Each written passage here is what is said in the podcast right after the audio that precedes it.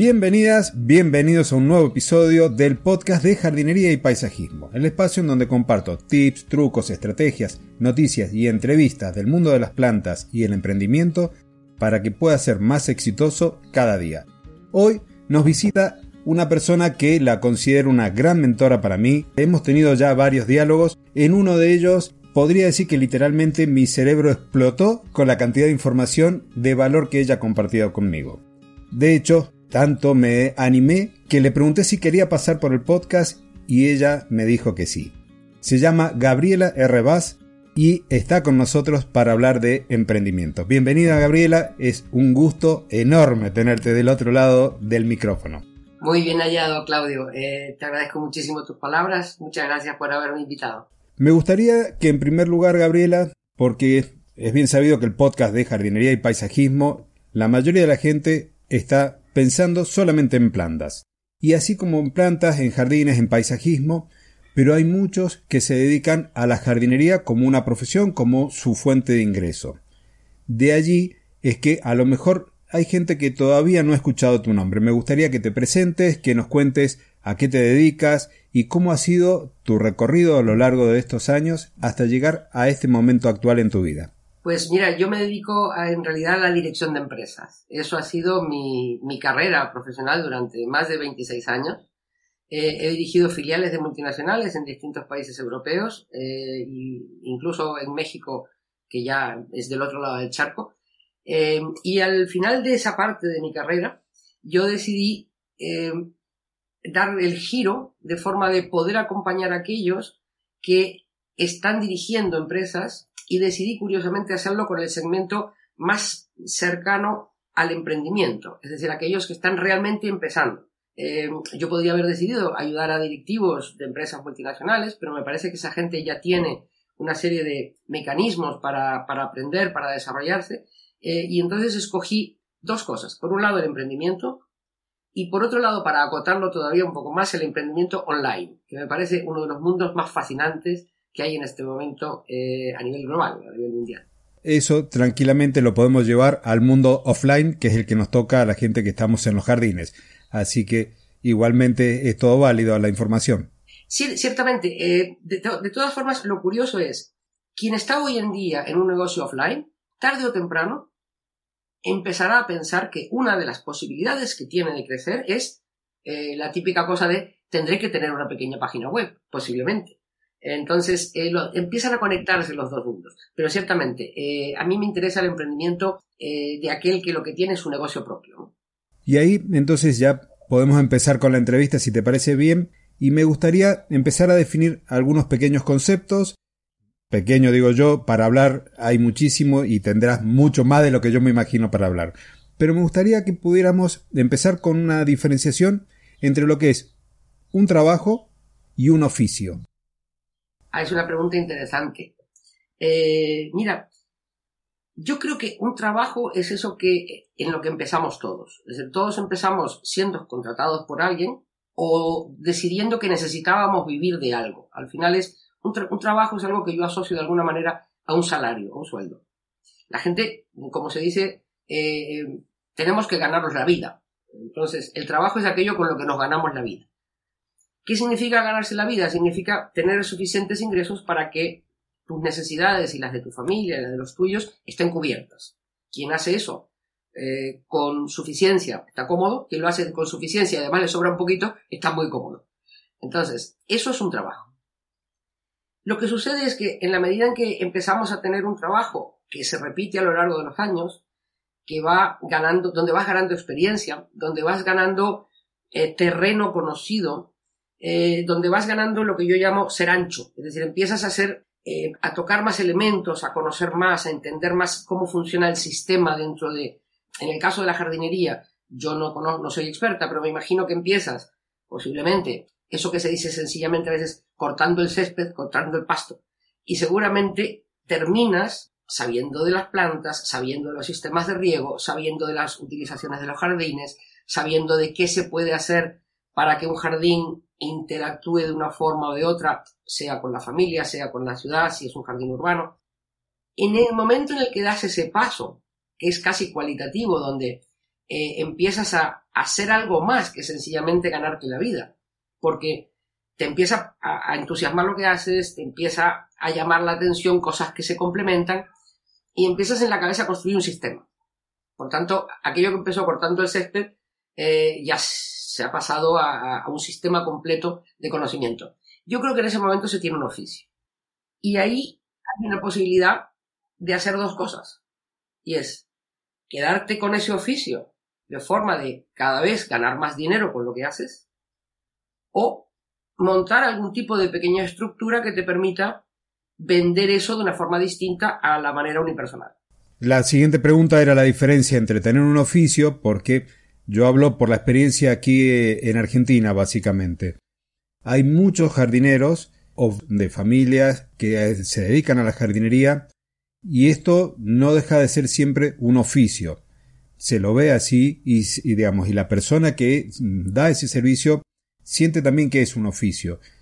El tema es que qué diferencia está entre ese oficio y el negocio, en llevar el oficio al negocio y decir dejo de trabajar por cuenta ajena de ser empleado, empleado perdón, de, de una empresa jardinería, paso por el oficio y voy a montar mi propio negocio.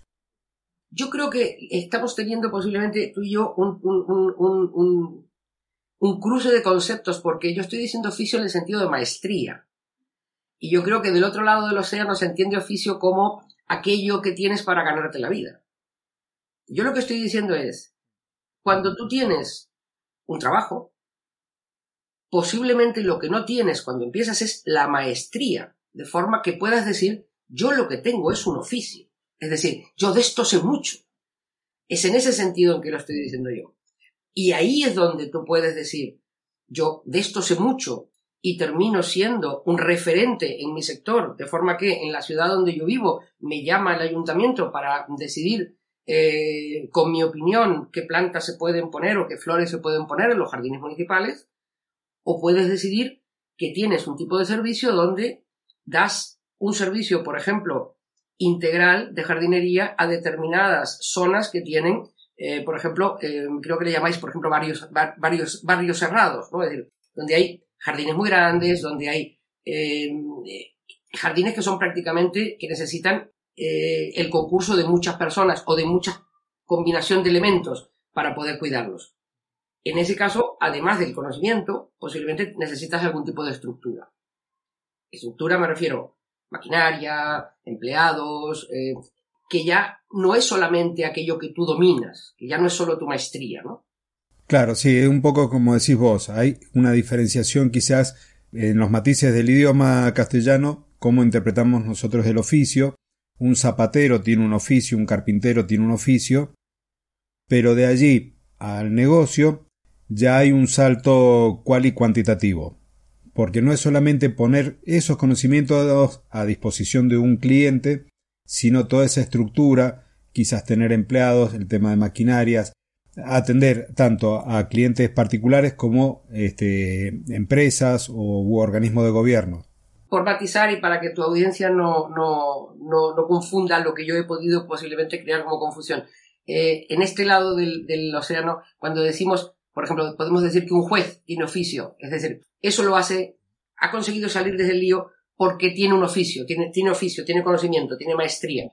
Eh, creo recordar de mis orígenes eh, latinoamericanos que en el Río de la Plata se distingue oficio de carrera.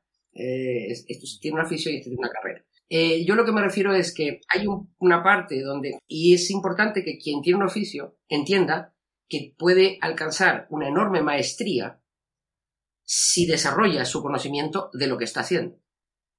Es decir, eh, yo prefiero 100 veces más un jardinero que conoce su oficio, dicho con la expresión de aquí, de este lado del océano, que un arquitecto que trabaja así como por encima y ligerito, ¿no? Lo prefiero ciertamente mucho más. Hay algo que, que por ahí a veces se nos pasa por alto en el momento de la concepción local, ¿sí? No hablo de ese lado del charco, sino de este lado del charco. Cuando una persona ya tiene un negocio donde aplica su oficio, donde aplica sus conocimientos, hay una parte que tiene que ver con la cuestión técnica propia, en este caso, de la jardinería. Desde conocer cuáles son los pasos a seguir para la implantación de un césped y demás. Pero hay toda otra parte que tiene que ver con la relación del cliente, que tiene que ver con el manejo de la economía, que tiene que ver con la mentalidad que uno tiene y demás. Entonces, a partir de eso, surgieron dos preguntas que anoté que tengo en la escaleta aquí al costado. Una tiene que ver con la mentalidad. Y la pregunta es, ¿cómo juega o cómo entra en juego la mentalidad en todos estos cambios desde ser una persona que está empleada, que tiene un trabajo, a tener el oficio y posteriormente el negocio de jardinería en este caso? Mira, si estuviéramos teniendo esta conversación eh, en Alemania o en Estados Unidos, seguramente la respuesta sería otra. Pero la estamos teniendo para la Argentina o para América Latina. Y creo que lo primero que yo tengo que decir es que lo primero que hay que cambiar es la concepción que tenemos del dinero. Esa sensación de que, para empezar, el dinero, a veces tenemos la sensación hasta que, hasta que el dinero es malo, ¿no? Es decir, esto de querer tener dinero es como que no. Eh, eh, hay una especie como de, yo siempre digo que los latinos tendemos a pensar que el que tiene mucho dinero algo malo habrá hecho. Cuando otras eh, sociedades piensan que el que tiene mucho dinero algo bueno habrá hecho, ¿no? Entonces, lo primero que creo que hay que cambiar es la, la mentalidad que tenemos con respecto al dinero. Y eso implica también la mentalidad, la manera en que nos miramos a nosotros mismos. Y es querer tener un negocio, querer tener eh, algo más allá del sueldo mensual, eh, no solo no es malo, es que es excelente. Es que así como se genera riqueza en un país. Cuando alguien decide hacer algo más que sencillamente ganarse el sueldo, sino que dice, hombre, puedo tener una pequeña estructura, puedo tener... y no hace falta tener siempre empleados, es decir, lo que, lo que cambia es la manera en la, que se, en la que se enfoca. Tú has dicho antes el servicio al cliente, por ejemplo. No es lo mismo yo estoy aquí y usted me paga y yo soy un mandado que eh, yo estoy aquí y usted y yo, en igualdad de condiciones, vamos a decidir qué es lo mejor para su jardín. Usted porque el jardín es suyo y yo porque soy el experto. Y yo soy yo quien le tengo que decir eh, lo que necesita, lo que le hace falta, eh, cuál es el presupuesto que usted debería tener. Es decir, en su jardín Mm, de alguna forma mandamos los dos. Usted que es el dueño y yo, que soy el experto. Entonces, eso, por ejemplo, es una diferencia de mentalidad. Quien se plantea, yo soy un mandado, usted dígame lo que tengo que hacer y yo si tengo que cortar rosal, aunque sea, y lo mato, yo lo corto igual porque usted me manda.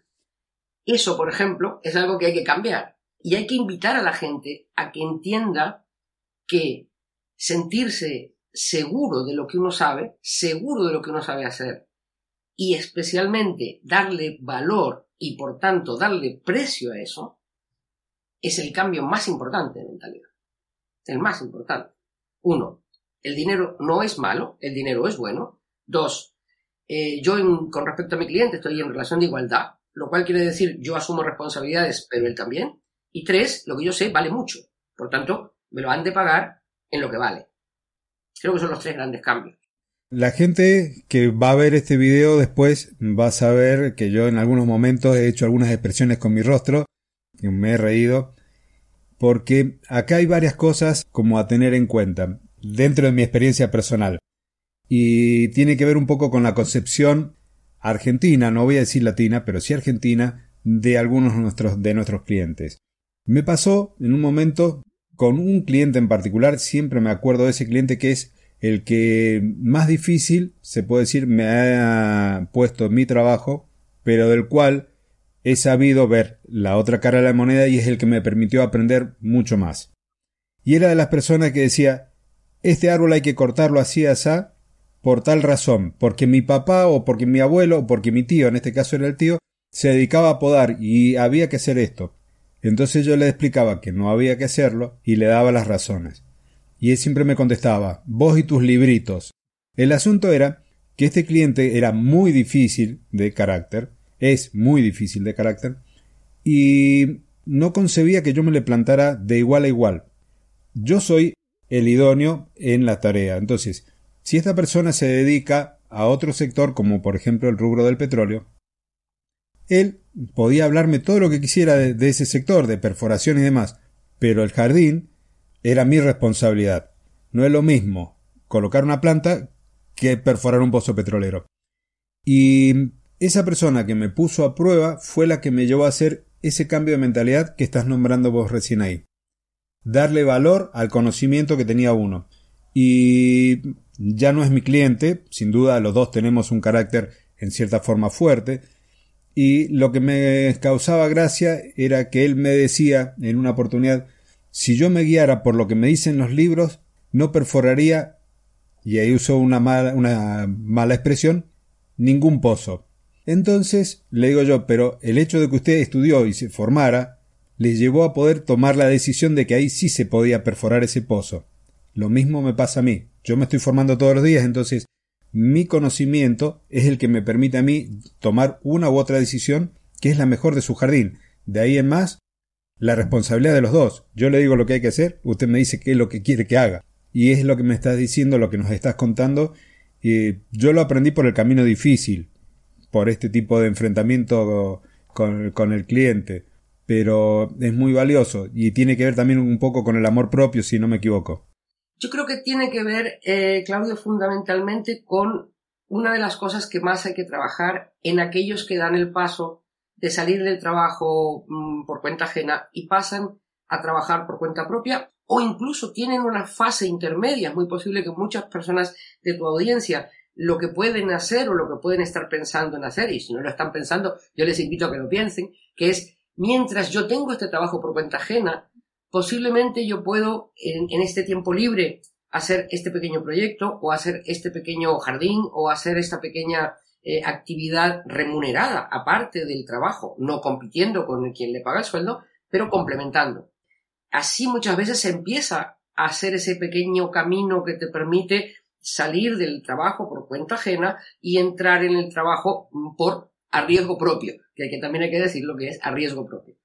Entonces, lo cierto es que en este caso, en el ejemplo que tú ponías de este señor que era petrolero, que decía tú y tus libritos, yo me alegro mucho de no haber estado delante, porque yo seguramente me he dicho, miren, no son los libritos, son la cantidad de árboles que ha podado, que ha visto podar mal y secos. No son los libritos, se llama experiencia. Eh, yo no sé cuántos jardineros habrá tenido él, pero seguramente tú has tenido mucho más árboles que el jardinero. Y ahí es donde hace falta estar seguros nosotros para que el de enfrente perciba que estamos seguros y que, y que asuma el riesgo de que si no le vale, sencillamente nos vamos a dar la vuelta y nos vamos a ir. Con total tranquilidad.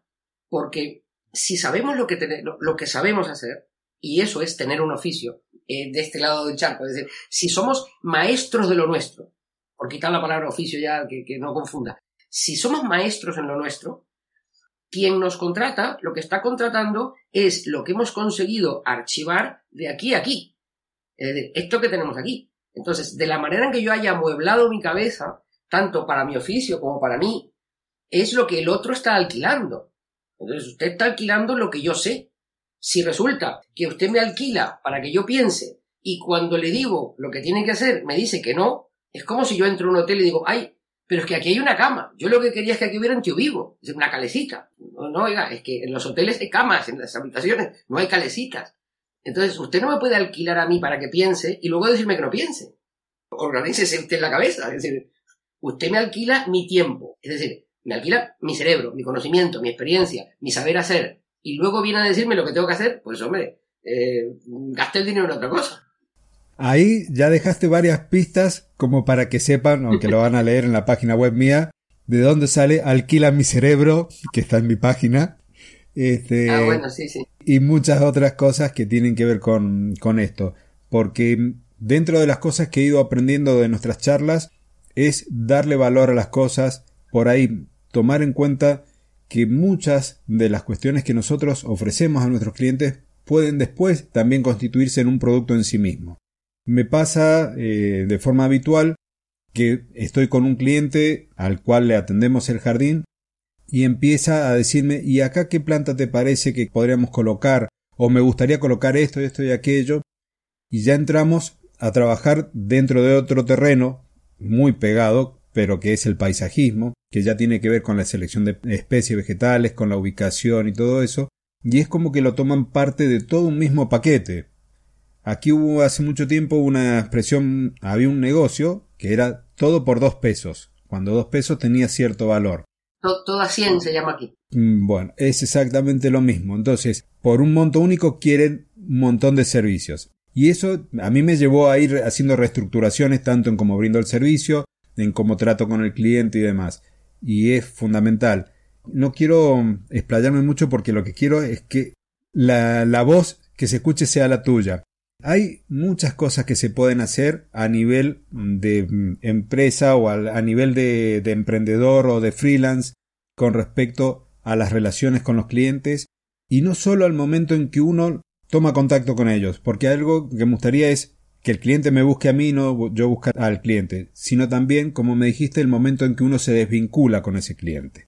Y eso me gustaría que, que nos cuentes. Yo voy a retomar un, un centímetro más atrás, o antes, perdona, de la pregunta y luego vuelvo a la, pregunta, porque una de las cosas que a mí me resulta más importante en sectores como el tuyo, Claudio, es retomar por un momento la invitación a que quien nos está escuchando y se gana la vida dando servicios de jardinería, sea capaz, cuando termine de oír este podcast, de ponerse de pie, mirarse frente al espejo y decir, yo es que soy jardinero.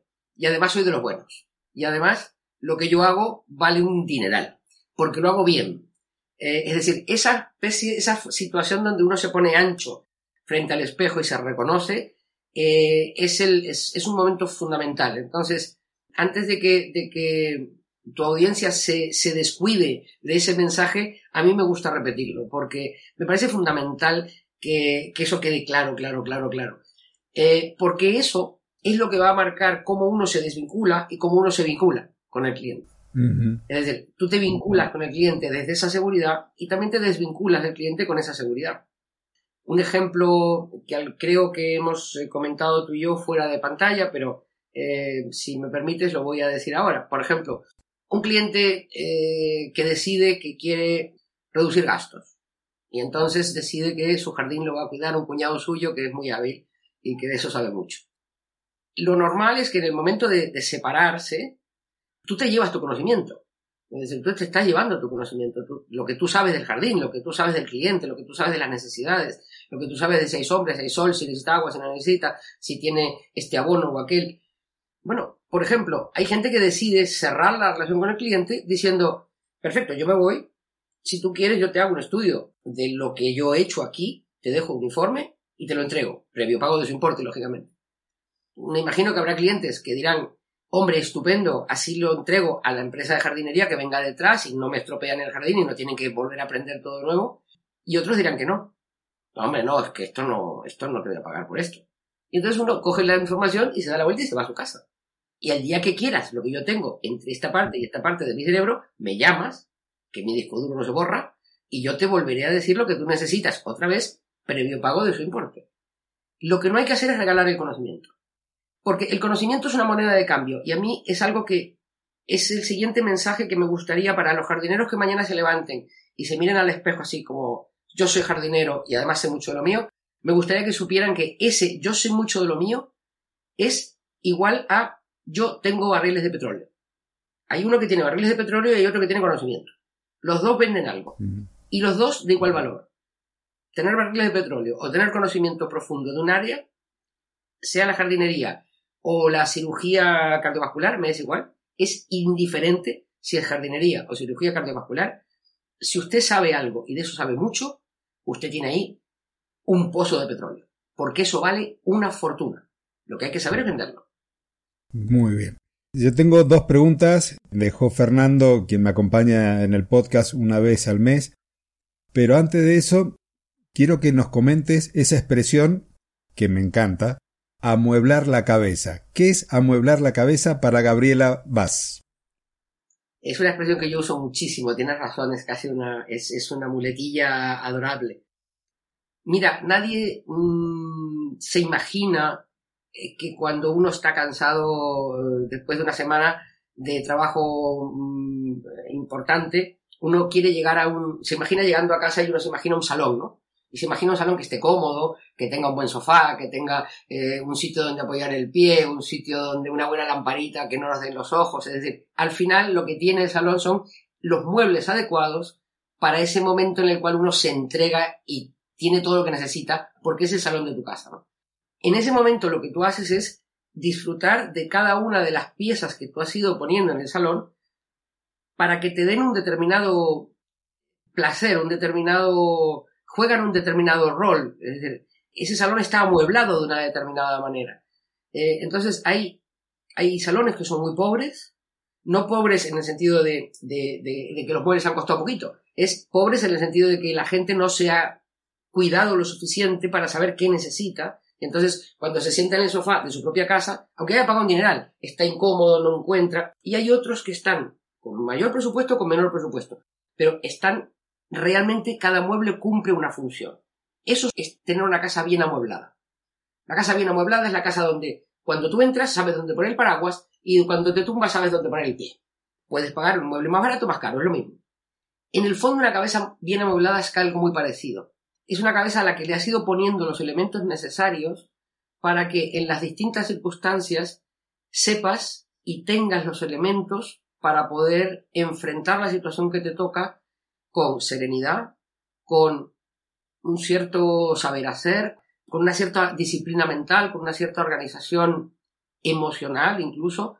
Para mí eso es una cabeza bien amueblada, una cabeza que tiene los recursos necesarios para que nada te haga caer ni nada te haga levantar los pies del suelo y encontrarte volando como una cometa, ¿no? Es decir, con los pies en el suelo, pudiendo resolver las circunstancias que la vida te presenta eh, con serenidad y con una cierta disciplina. Yo creo que eso es lo que para mí por lo menos es una cabeza bien amueblada. Y ahora sí paso a, las preguntas de Fernando. La primera es si todas las personas son adecuadas para emprender con el debido conocimiento o si emprender responde más a un tipo de persona con algunas características concretas. Bueno, creo que corresponde a personas con características concretas. Lo que pasa es que cuando te diga cuáles creo que son, seguramente serán las opuestas a las que dice otra gente, que dice que los emprendedores nacen y no se hacen. El mercado dice que el emprendedor nace y se refiere a una gente como muy iluminada, como muy visionaria, que vive de su pasión, una cantidad de cosas rarísimas, que parece como una telenovela pero muy mezclada como un cóctel.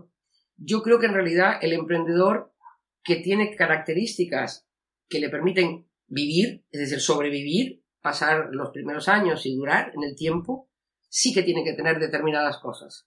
Pero esas cosas son como las básicas de toda la vida. Es decir, tiene que tener disciplina.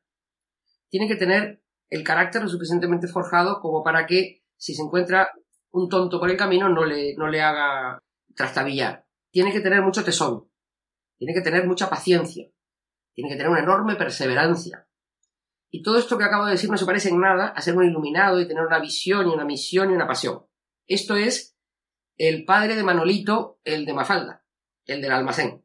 Ese señor era un emprendedor. Es decir, el padre de Manolito tenía un almacén y seguramente ni era visión, ni era pasión, ni era nada. Era un señor que había emigrado y tenía que darle de comer a su familia. Y allí estaba Manolito subido al cajón mientras su padre despachaba. Todos hemos visto gente que tiene un negocio pequeño, una mercería, un almacén, eh, una ferretería, una jardinería, un, negocios pequeños, eh, en el sentido de que no, ninguno son petroleros, pero toda esa gente le está dando de comer a su familia y algunos a más de una familia. Entonces, tiene que tener esas cosas, perseverancia, disciplina, mucho tesón, mucha paciencia, porque el mundo está lleno de tontos. Decir, entonces te los encuentras continuamente, se cruzan, no lo puedes evitar y porque los proyectos los vemos de una manera y suceden de otra. Entonces, sí, si no tienes ninguna de esas cosas, no emprendas. No, no hagas nada, no tengas un negocio. Si no eres paciente, si no eres perseverante, si no tienes disciplina, eh, si no tienes em, la capacidad de estar hoy donde no quieres, haciendo lo que no quieres, pero porque es el pasito que te toca para estar mañana. Si no tienes todo eso, mejor no emprendas. Ahora, si no tienes todo eso, tampoco te va a salir muy bien la vida con un sueldo por, cuenta ajena, pero bueno, eso ya es un problema aparte. Exacto, sí. Totalmente de acuerdo con lo que dices. Y la segunda, ahora ya la última pregunta que oficial que tenemos acá en la escaleta, que deja Fernando es ¿qué diferencias podrías llegar a marcar entre el concepto de autoempleado, de emprendedor y de empresario? Tenemos dos respuestas, una de podcast y otra de enciclopedia. Entonces, eh, el tema da para enciclopedia. Dirá Fernando de mi parte que ese tema da para una mesa redonda que podemos organizar cuando queráis, pero de una hora y media solamente con ese tema, los tres y el público. Así que voy a intentar eh, contestarla en corto. Eh, creo que Fernando se refiere a que el autoempleado es aquella persona que, como decíamos al principio, desarrolla una, tarea para la cual, por la cual recibe una remuneración, que lo que le permite es generar su propio sueldo. Es decir, si yo por cuenta ajena llegaría, mm, por poner una cifra, a los 2.000 euros todos los meses, resulta que yo trabajando solo, con mi pequeña organización de aquí tengo un colega, aquí tengo un, aquí tengo alguien que, un colega en el sentido de eh, alguien que me, que me complementa profesionalmente, allí tengo un proveedor de confianza, eh, salgo los mismos 2.000 para situarnos, ¿no? Y un mes con otro voy pudiendo eh, vivir con, corrección y con normalidad como si yo tuviera eh, un sueldo. Pero la diferencia es que en lugar de que me lo pague un, tercero, me lo pago yo, con mi propio trabajo. Ahí creo que es donde estaríamos en el autoempleado, en el esquema que plantea, que plantea Fernando. Cuando hablamos del emprendedor, que es una palabra maldita en español, porque emprendedor en otros idiomas es más fácil de, trabajar, porque un entrepreneur en Francia es cualquiera que tiene un negocio, eh, incluso el dueño de una petrolera. Con lo cual, el problema del español es que nos, traemos palabras de otros idiomas y las ponemos como si fueran además de la que existe en español. Entonces, emprendedor y empresario en Francia son equivalentes, son sinónimos. En español no. En español hemos eh, empezado a decir que el emprendedor es aquel que tiene un pequeño negocio incipiente eh, que empieza a nacer y que de alguna forma tiene que resolver su futuro, ¿no? Eh, su futuro tiene que resolver si existe en el futuro. Entonces, ahí diría que es el siguiente escalón de, la persona que tiene, que se saca un sueldo, por decirlo de alguna manera. Yo siempre digo, llega un momento en el que lo haces tan bien que además de sacarte el sueldo te empieza a sobrar dinero todos los meses, ¿no? Entonces te sobra ya un poquito más que para ahorrar. Y te das cuenta que de pronto dices, ay, pues me saco ya no 2.000, sino 4.500. Que resulta que con 4.000 ya vivimos nosotros estupendos. Ahora nos, con estos 500, ¿qué hago? Y con esos 500 empiezas a comprar una máquina, eh, hago no sé qué, edito un catálogo, hago una publicidad. Y entonces estás pasando de sencillamente el sueldo a decir, a ver si esto crece, a ver si consigo que esto se amplíe, a ver si hago mancha de aceite, a ver si voy aumentando, a ver si voy... Y en ese momento es donde yo creo que hay el primer cambio de sombrero, que no obligatoriamente de mentalidad. El primer cambio de sombrero de soy autoempleado a soy emprendedor. Y yo creo que el paso último es si aquello realmente tiene una dimensión importante, si aquello realmente empieza a generar mucho volumen de negocio, posiblemente termina siendo un empresario. Pero yo me quedo más cómoda si la palabra empresario la dejamos apartada, porque tenemos demasiada gente que tiene una sociedad limitada o una sociedad anónima o una, estructura societaria que entiende que por pasar por el notario automáticamente son empresarios y esa gente es, peligrosa. Prefiero que nos quedemos con el emprendedor y el autoempleado y el empresario ya lo tocamos otro día con la enciclopedia. Sí, aquí la diferenciación quizás entre emprendedor y empresario va también con una, o de la mano, de una cuestión de escala. El empresario es como que ya ha logrado montar una estructura mucho más grande, con mayor cantidad de empleados y demás. Esa es por ahí quizás la concepción cotidiana del término, sin entrar en tecnicismos. Entonces, si uno tiene 50 empleados, es empresario. Si tiene 5 empleados, es emprendedor. No concretamente con eso discrepo, pero además discrepo muy seriamente. Hay mucha gente que tiene 50 empleados y no son empresarios, es decir, son autoempleados. Aunque tengan 50 empleados, ellos siguen siendo un autoempleado más. Es decir, hay gente que tiene 50 empleados y no podría dejar de ir a su empresa cada día, porque no tiene la estructura necesaria para que la empresa funcione sin él. Es decir, no podría estar seis meses sin poner un pie en su oficina, porque no ha delegado, porque no tiene estructura, porque no tiene procesos, porque no tiene automatizaciones, porque no tiene nada. Lo que tiene son los 50 empleados. Eh, muy poco empresario veo ahí. Y sin embargo hay gente que tiene tres empleados y tiene estructura, procesos, sistemas, eh, absolutamente todo y aquello funciona como un reloj suizo y tiene tres empleados. Más empresario es ese que el otro, para mí. Entonces, en más, eh, hay cosas importantes a tener en cuenta. Eh, hoy en día está el, mundo de Internet, y me permite un segundo poder salir al, mundo de Internet, pero posiblemente se, da en otros sectores también. En este momento en los Estados Unidos, el 5,7% del Producto Interior Bruto de los Estados Unidos, es decir, de la primera potencia del mundo, la hacen autoempleados, es decir, freelance. Señores que están solos en su oficio, en su trabajo. 5,7% del Producto Interior Bruto de la primera potencia mundial. En este momento en Estados Unidos hay 684.000 personas que son lo que se llama solopreneur, es decir, que ni siquiera tienen un empleado y que facturan más de un millón de dólares anuales. 684.000 personas. Es decir, la mitad mm, eh, de, la ciudad de, Montevideo, por situarnos. Me, he cruzado al otro, otro lado del charco, pero es que los números argentinos ahora no los tengo, no los tengo tan claros, tengo más claro lo del otro lado. Entonces, 680.000 freelance autoempleados que facturan todos los años más de un millón de dólares, es como para que pensemos realmente quién es más empresario, el que hace eso o el que factura 300.000, le debe a cada mm, banco una pata, eh, no tiene un solo sistema, eh, no tiene un solo procedimiento puesto en marcha, por más que tenga 50 empleados y se llama empresario y vaya a fumar puros a un club privado. El empresario es el que ha sabido hacer empresa. Y una empresa es una cosa donde hay unos sistemas, hay unos procesos, hay una disciplina, hay una organización, hay un cliente satisfecho y hay un dueño satisfecho. El resto es publicidad. ¿Cuántos temas que estás dejando para hablar en otro momento? Eh? Gabriela, mira, yo sé que no sos muy amante de las redes sociales, por no decir que no estás en ninguna. Pero, más allá de eso, que lo vamos a tratar en un ratito, tenés una batería de productos, de cursos y demás, para poder ayudar a la gente a amueblar su cabeza y llevar su proyecto, su emprendimiento, su trabajo a buen puerto. Este es el momento de, spam de valor, como dicen algunos podcasters, el momento en donde podés comentarnos de todos esos materiales que tenés y de ese podcast diario que has iniciado hace muy poquito y que está en Spotify y en otras plataformas. ¿Por qué no nos contás bien todo lo que tenés, toda esa batería de productos?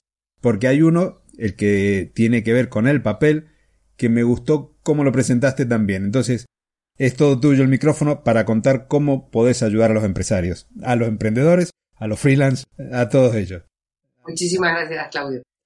El, el spam de valor. Em, básicamente, los productos son en el fondo, eh, están agrupados dentro de dos grandes partes. La parte de mentalidad y la parte de negocio. Los años de dirección a mí me han dicho que en el fondo hace falta saber de negocio, saber de, gestión, de alguna forma, y luego tener la mentalidad necesaria como para que cuando vengan las olas no te tumben. Eh, esas son las dos cosas que más o menos tienen que estar equilibradas. Por eso yo hablo de mentalidad por un lado y de negocio por otro. Y como tú muy bien dices, si es cierto, es decir, yo tengo dos cursos en papel y alguna masterclass, concretamente una que, que gusta mucho, que es una masterclass para aprender a ser un DAFO, que es una cosa que mucha gente mm, habla con ligereza, pero luego resulta que no se hacen un lío cuando lo tienen que hacer. Entonces, sí, es un, es un producto en papel. Y es en papel porque eh, creo que estamos todos enormemente dependientes de las pantallas y de, y de online y, y antes que tú decías que tu audiencia no es obligatoriamente gente que le guste estar mucho tiempo online o que no tiene un, oficio que le obligue a estar online. Eh, en el caso del de, curso de mentalidad o el curso de negocios, que además tiene un nombre curioso, se llaman curso de mentalidad para emprendedores inteligentes, maduros y guapos. Es decir, que no le falta nada. ¿no? Sí, está solo en papel porque hace falta yo creo que hace falta poder escribir, borronear, hacer, eh, jugar con el producto, ¿no? Y luego yo lo que acabo de lanzar es una, un proyecto que a mí me tiene entusiasmadísima, que está teniendo muy buena acogida y, y que veamos cómo madura, que es lo que yo llamo un poco en broma el audio MBA, ¿no? Eh, porque es cierto que yo he descubierto que hay una enorme falta de conocimiento sobre lo que tiene que ver con el negocio desde el punto de vista profesional pero que o bien se explica de una manera muy ligera o bien se explica de una manera muy teórica. Y lo otro que me he dado cuenta es que hay poca gente que tenga casi 30 años de experiencia en alta dirección y que lo quiera contar. Que no sea una escuela de negocios de las de entre 6 y 60 mil eh, euros el, el, máster. ¿no? Entonces, eh, yo he organizado la Audio MBA de dos maneras, pero básicamente cuatro audioclases mensuales por 85 euros al mes, con lo cual eh, es una cantidad que es, se puede afrontar con cierta comodidad y son cuatro clases todos los meses y se repite. Cuatro clases con su infografía, con su material de soporte. Eh, y es un proyecto que a mí me está eh, realmente me está llevando muchísimo tiempo, pero me está fascinando. Me gusta mucho y está teniendo muy buena acogida. Y de la mano eh, ha nacido un pequeño podcast, pero casi frente a ti, decir que eso es un podcast es algo que yo no me atrevo. se llama podcast porque es un formato, pero estoy con un maestro del podcasting. Yo creo que yo debo ser ahora muy, muy, eh, muy, muy, muy cuidadosa en no compararme y decir que eso es un podcast.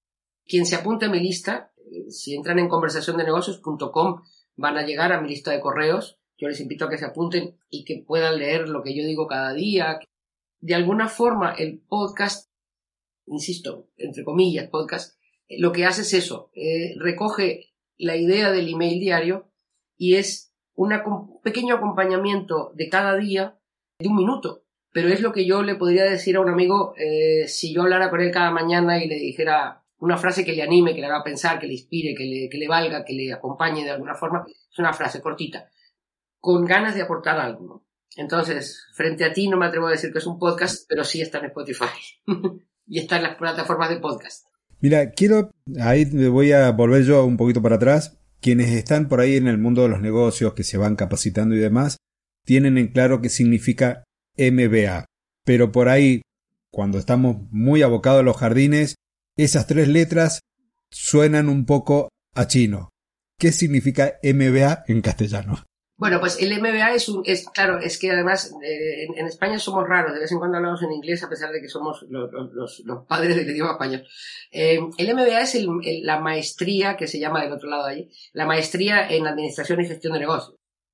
Eh, entonces el Master in Business Administration pero para decirlo como se lo diría yo a mi hermano, eh, es lo que yo he hecho es poner en audioclases aquello que yo le contaría a alguien que tiene un negocio que necesitara, lo que yo digo, hacer como una transfusión desde mi cabeza a sus orejas, ¿no? Es decir, es como mm. yo enchufo la cabeza y digo, bueno, pues en, en clases cortitas te voy contando lo que a mí me parece importante. Entonces, por ejemplo, yo te puedo decir, hay una clase sobre cómo delegar, hay otra clase sobre cómo no vender tu tiempo y poder productizar determinadas cosas, sin decir productizar, porque no hace falta decirlo, pero bueno, cómo dejar, cómo, cómo poder poner precios si tú eres una persona que hasta ahora ha sido autoempleado y te vas a lanzar al, mercado a vender tus servicios. Y eso se combina con una tercera clase que es, por ejemplo, la, importancia de la inteligencia emocional en el negocio. Es decir, en un mes tú recibes cuatro clases que tocan como diferentes temas y al día siguiente, al mes siguiente recibirás otras cuatro clases que tocan otros temas y yo aspiro mm, con toda humildad a que mis 30 años de experiencia puedan aportar a lo largo del tiempo eh, los muebles eh, que pueda yo aportar a la cabeza que quiera recibirlos. Exacto. Sí, ahí tocaste... la mueblería por Claro, los módulos de IKEA famosos van ahí en cada una de, esas de esas clases. Este, sí, me encanta. Los muebles, los muebles de la cabeza Claro, el tema de inteligencia emocional. Yo tengo algunos libros ya leídos de ese tema, más lo que aprendí durante mi formación docente. Y creo que es muy importante desarrollarla tanto para el trato con los clientes como con los propios empleados. Se aplica a todos los ámbitos de la vida, pero... Y con uno mismo, Hay momentos en los que es inevitable, eh, absolutamente inevitable, que la vida tres o cuatro veces te dé la vuelta y te deje tumbado, mm, como decimos aquí, patas arriba. Es inevitable. No hay nadie que pueda decir eh, que la vida no le ha pegado un tortazo que lo ha tumbado. Nos ha pasado a todos. En ese momento, si tú tienes un buen equipaje emocional, consigues salir de una forma y si no lo tienes, sales de otra. Entonces, eh, recordar que como profesionales, trabajando, no solamente somos una máquina de producir, sino que también somos una máquina de sentir y de hacer sentir, porque el de enfrente también tiene emociones y ahí se, se, se combinan, es algo que no es para los coaches, es para los directores. Yo he dirigido estructuras grandes, puedo decir, la más grande tampoco, tampoco gigantescas, pero la más grande eran 600 personas. 600 personas ya es un equipo en condiciones. Y yo te puedo asegurar que eso es un cóctel de emociones que si no tienes un poco de training, se te lleva por delante con mucha facilidad. Entonces, la inteligencia emocional es tan importante como la contabilidad. Y hay que hablar de todo. hay que hablar de todo, muy bien. ¿Nos repetís entonces la página web en donde se pueden suscribir a tu boletín? Es un placer. Conversaciondenegocios.com. Una conversación, varios negocios. Conversación de negocios.com. Eso de todos modos va a quedar en las notas del episodio para que puedan ir. Y además, una de las ideas estas locas que he ido sumando a mis herramientas o a mis muebles dentro de la cabeza han surgido de eh, nuestras charlas con Gabriela, que es mi mentora. Hago una confesión frente a la audiencia. La venta de mi tiempo o el alquiler de mi cerebro sale un poco a partir de ella, pero también desde ahí pueden este, enlazar directamente con la página de, Gabriela y llegar a todo el material que ella comparte a diario, más los cursos en formato papel y en formato audio. Así que, Gabriela, yo te estoy eternamente agradecido y lo agradezco en público porque el valor que me das en cada momento, en cada charla, no tiene precio. Así que muchas gracias. No sé si querés agregar algo antes de ir al cierre y a la despedida de este episodio. Yo solamente mm, voy a compartir con tu audiencia una imagen. Em, durante el confinamiento yo veía por la ventana mi jardín. A mí me acompañó enormemente. A mí yo quisiera agradecer a los jardineros que son capaces de hacer esa cosa tan bonita y que acompaña tanto. Es importante, muy importante. Muchísimas gracias por lo que nos toca directamente a nuestra labor. Queda pendiente, te dejo la, invitación para otro episodio más adelante, cuando tengas más tiempo también disponible y que nos quieras compartir para seguir conversando de negocios. Perfecto, muchísimas gracias. Un saludo a tu audiencia. Y ahora sí, hemos llegado al final de este episodio. Nos estaremos encontrando la semana que viene con un nuevo contenido del podcast de jardinería y paisajismo. Hasta entonces y muchísimas gracias.